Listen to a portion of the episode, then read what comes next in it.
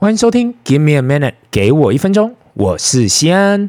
最近有不少听众哦联络我说，哎，你这个 podcast 很难会进入主流啦。这世界上一路走来啊，主流都是比较要做比较速食型的操作啊，要马上立竿见影看到效果。你每次讲的那几套啊，听久了就不会想要再听下去了。每个人都想要知道我可以做什么，马上看到效果。比如说啊，一年花五分钟赚爆全世界，或是轻轻松松年年十八趴。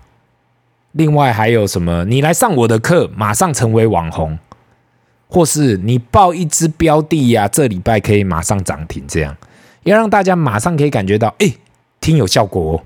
这就跟如果今天呢，我要去教别人把妹，我要叫你。你先去练身体啦，练练口才，把内涵搞定，我们再来说。那别人听到就啊，我不想要闪了。大家想要知道是，我现在啊来上你这个课，我现在去学校、去夜店、去公司呀，去哪里，我可以马上拔到妹子。今天即使我长得不怎么样，或是也没有钱，也没有什么，也没关系，我就是要什么仙丹，马上可以上手。不是在那里听你讲五四三，说什么要去练身体、练口才这样子，好吗？别人要就是马上跟你学两手就可以看到效果了。那我一直讲要长期改变自己这样子的哦，可能不是别人想要听的。当我听到这些建言呐，真的是虚心学习了。其实这些讲的啊，在我还没做这个 podcast 前，我就知道讲话肯定要耸动，要可以蹭流量、带风向。如果做不到这些事情呢、其实都很难。打个比方好了啦，如果现在有两个老师跟你讲，一个老师说：“你跟我学啊，我保证你半年后马上收入翻倍。”那另外一位老师说：“你跟我学，我保证你五年后或十年后收入翻十倍。”哪个比较有吸引力？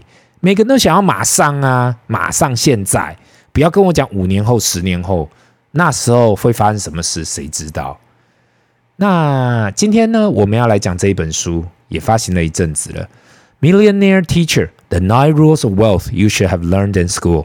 中文呢翻译的有点夸张，我用死薪水轻松理财赚千万。作者是 Andrew Holland，这是一个加拿大人，但是在新加坡的美国学校教书，所以他是一个老师。从这本书的英文书名啊，直接去翻呢，直接去翻呐、翻成中文就是“百万老师”。九个有关财富的规则，你应该在学校学习过的。当然啦，这样的书名应该比较合理，就是不吸引人呐、所以这个出版社肯定换成“我用死薪水轻松理财赚千万”。每个人都有这样的经验，不管你是在哪个工作，时间久了，你的主动收入会开始趋缓，你会开始感觉到底要怎样改变才可以创造新的收入，或者增加自己的收入。这个中文书名呐、翻译的书名真的很吸引人呐、怎样用死薪水来轻松理财赚千万？我今天会想要先讨论这书名，是因为我想要先帮大家打针。你认为呢？读完这一本书就可以马上轻松理财赚千万？那不好意思哦，可能会让你失望。如果你是一个对个人理财规划或投资理财有兴趣的人呢，这本书可能比较适合你。今天我会想要来谈这本书啊。是因为过去呢，接触到了很多不同样的人，有一年赚几千万、几亿的大老板，也也有刚出社会领薪水的呃新鲜人。很多人呢，专注在经营自己的企业跟工作，却忽略到个人财务的规划。很多人跟我提到啊，反正就一直工作啊，每个月有收入就好，干嘛要想那么多？还是呢，有很多大老板跟我提到啊，我一年赚的比别人一辈子赚的还要多。你跟我讲这个东西在干嘛？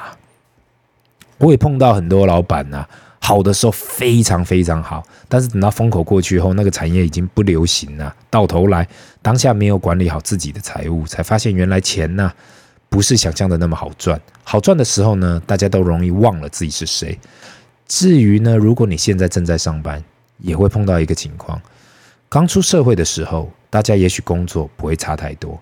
随着时间过去，每个人都会有不同的发展。单单上班的你，怎样管理好自己的财务啊，才是很重要的。过去二十年，很多人问过我，奇怪，大家从学校出来的时候都差不多。Hell，我可能还看不起很多其他的人嘞。但是为什么最后每个人发展不一样呢？那这个时候呢，我开始看到每个人生的决定啊，都环环相扣。很多时候看起来呀、啊，现在大家好像差不多，可是每个人透过不同的决定跟规划，当时间拉长远了啊，这个距离就被拉开了。那我刚刚又扯远了，那让我们回到今天这一本书啦。我有提到作者说啊，对财富的九个规则。那我就好好的简单帮大家整理一下，让大家可以很快了解到底是什么。第一点呢，就是如果想要变得真正的有钱人呐，应该跟他们的花钱方式看齐。这本书的一开头啊，作者 Andrew Holland 提到，他在二零零四年的时候呢，在新加坡帮一个美国男孩当家教。男孩的妈妈呢，带着劳力士，开着 Jaguar，住着大房子，看起来好像很有钱。但是当他开了一张一百五十元美金的学费支票给他时候啊，当他去银行月现时，想到那张支票跳票了，而且这件事情还很常发生。所以呢，他慢慢就想，他不要帮这男孩继续当家教。他提到他那时候发现啊，赚很多薪水、过着生活奢华的人啊，不一定是有钱人。他在这一个第一章里面定义他对他而言啊，何谓有钱人？一，如果选择不工作，还有足够的钱可以过生活，他觉得这样是有钱人。第二呢，拥有足够的投资、退休金或信托基金，可以提供两倍以上中等家庭所得的生活水准呢，他也觉得这样是有钱人。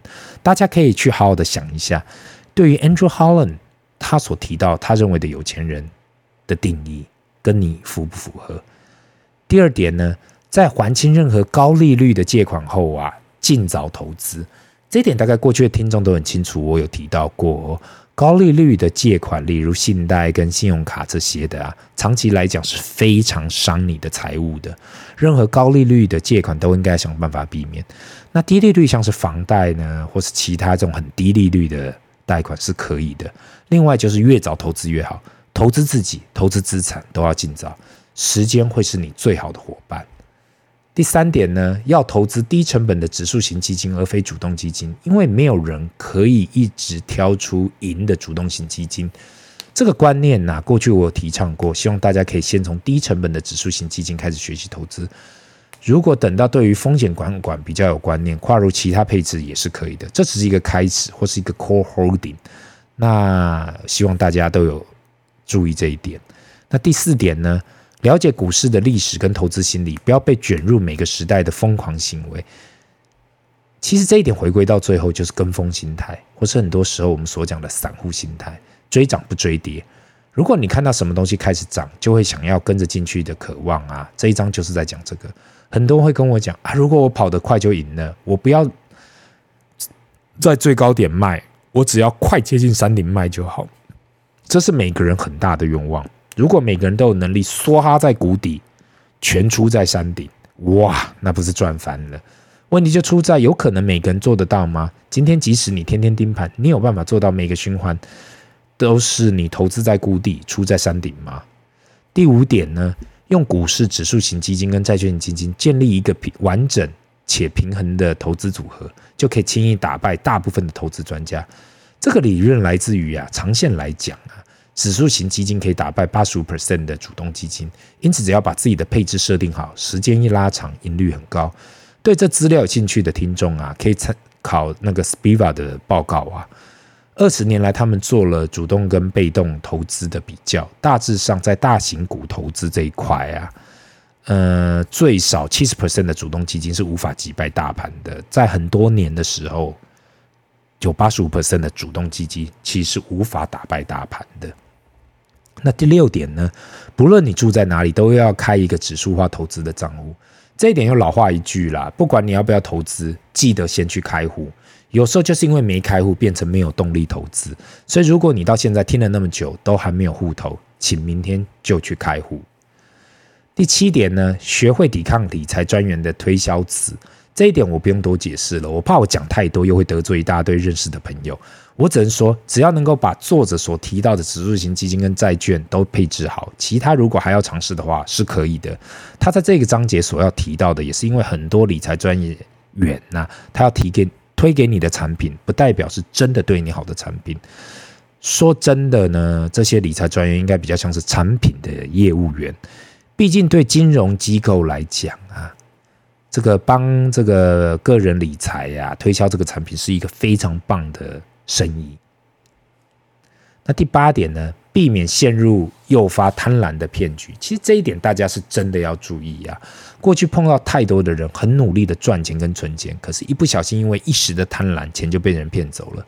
又回归到这句话了：天上不会掉馅饼的。很多人认为可以不透过任何努力跟选择就可以享受现成的东西，其实没有这样的好事。没有天下没有白吃的午餐。有人找你有关超额报酬的或是特定投资的，一定要自行求证。说真的，这就跟上次我所提到的 FTX 一样，后面的投资者每个都已经做了 due diligence，还是被骗。所以这个世界上，在看到利益前，也想要确认自己是否可以承担那个风险，不然要被骗呢，是非常容易的。第九点呢，如果你真的非投资个股不可，请拿出一部分的资金，并找一位像是巴菲特一样的导师。那关于这一点，也是我长期提倡的。你把投资啊，股票当当成，一定要把它当成啊，买入一间企业当他的股东。相信你把你只要这样想，你就会更小心翼翼的去投资股票。巴菲特长期的投资方式就是找到一间好企业，在合理的价格买入，更好就是找到一间很好的企业，在低估的价格买入，然后长期持有，让这间公司成长。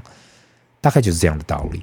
最好的方式就是。找到这些可长期持有的公司，或是可长期持有的房地产一样，让他们自行成长，那你的盈率就非常高。那最后呢，我想要说的这本书《Millionaire Teacher: The Nine Rules of Wealth You Should Have Learned in School》，他所提到的观念呢，每个人不管你是上班族或是企业主，都是可以做到，也可以用到。他的方法或许没有办法让你发财，或是成为他所说的有钱人，但是可以很容易让你保护到你现在的收入。过去很多人都以为自己的收入啊可以长久，但殊不知道很多时候所谓的主动收入都没有想象的久，所以要预先预防跟准备，才是能够持盈保泰的方法。那今天我就分享到这里，让我们进入 Q&A 的时间。第一个问题，你好，我是长期听众，有关上一集提到男人跟女人投资这方面，我是蛮同意的。男人跟女人在投资这一方面看的真的不一样。那我也想要问一下哦，西恩，你现在你们家庭是怎样去安排投资这一块的？我很好奇你们的配置，是你老婆交给你吗？还是你交给你老婆？还是未来再给我一分钟，也会谈到这一块有关你们的家庭配置？谢谢西恩，祝全家幸福快乐。首先，我感谢这位听众哦。其实我过去好像也讲过我们家是怎样去安排投资的，但是我已经忘了是在哪一集。我过去说啊，我们家就是各做各的投资啊，每个人对风险跟标的都有不同的看法，所以最好的方式就是各做各的，千万不要说自己的另外一半投资方式有问题，或是报酬率不够高，就各凭本事嘛。我过去有说过，什么是一个好投资？那就是每天晚上你睡得着觉，那就是一个好投资。最怕的投资就是你把资金投入后，自己每晚心惊胆跳的。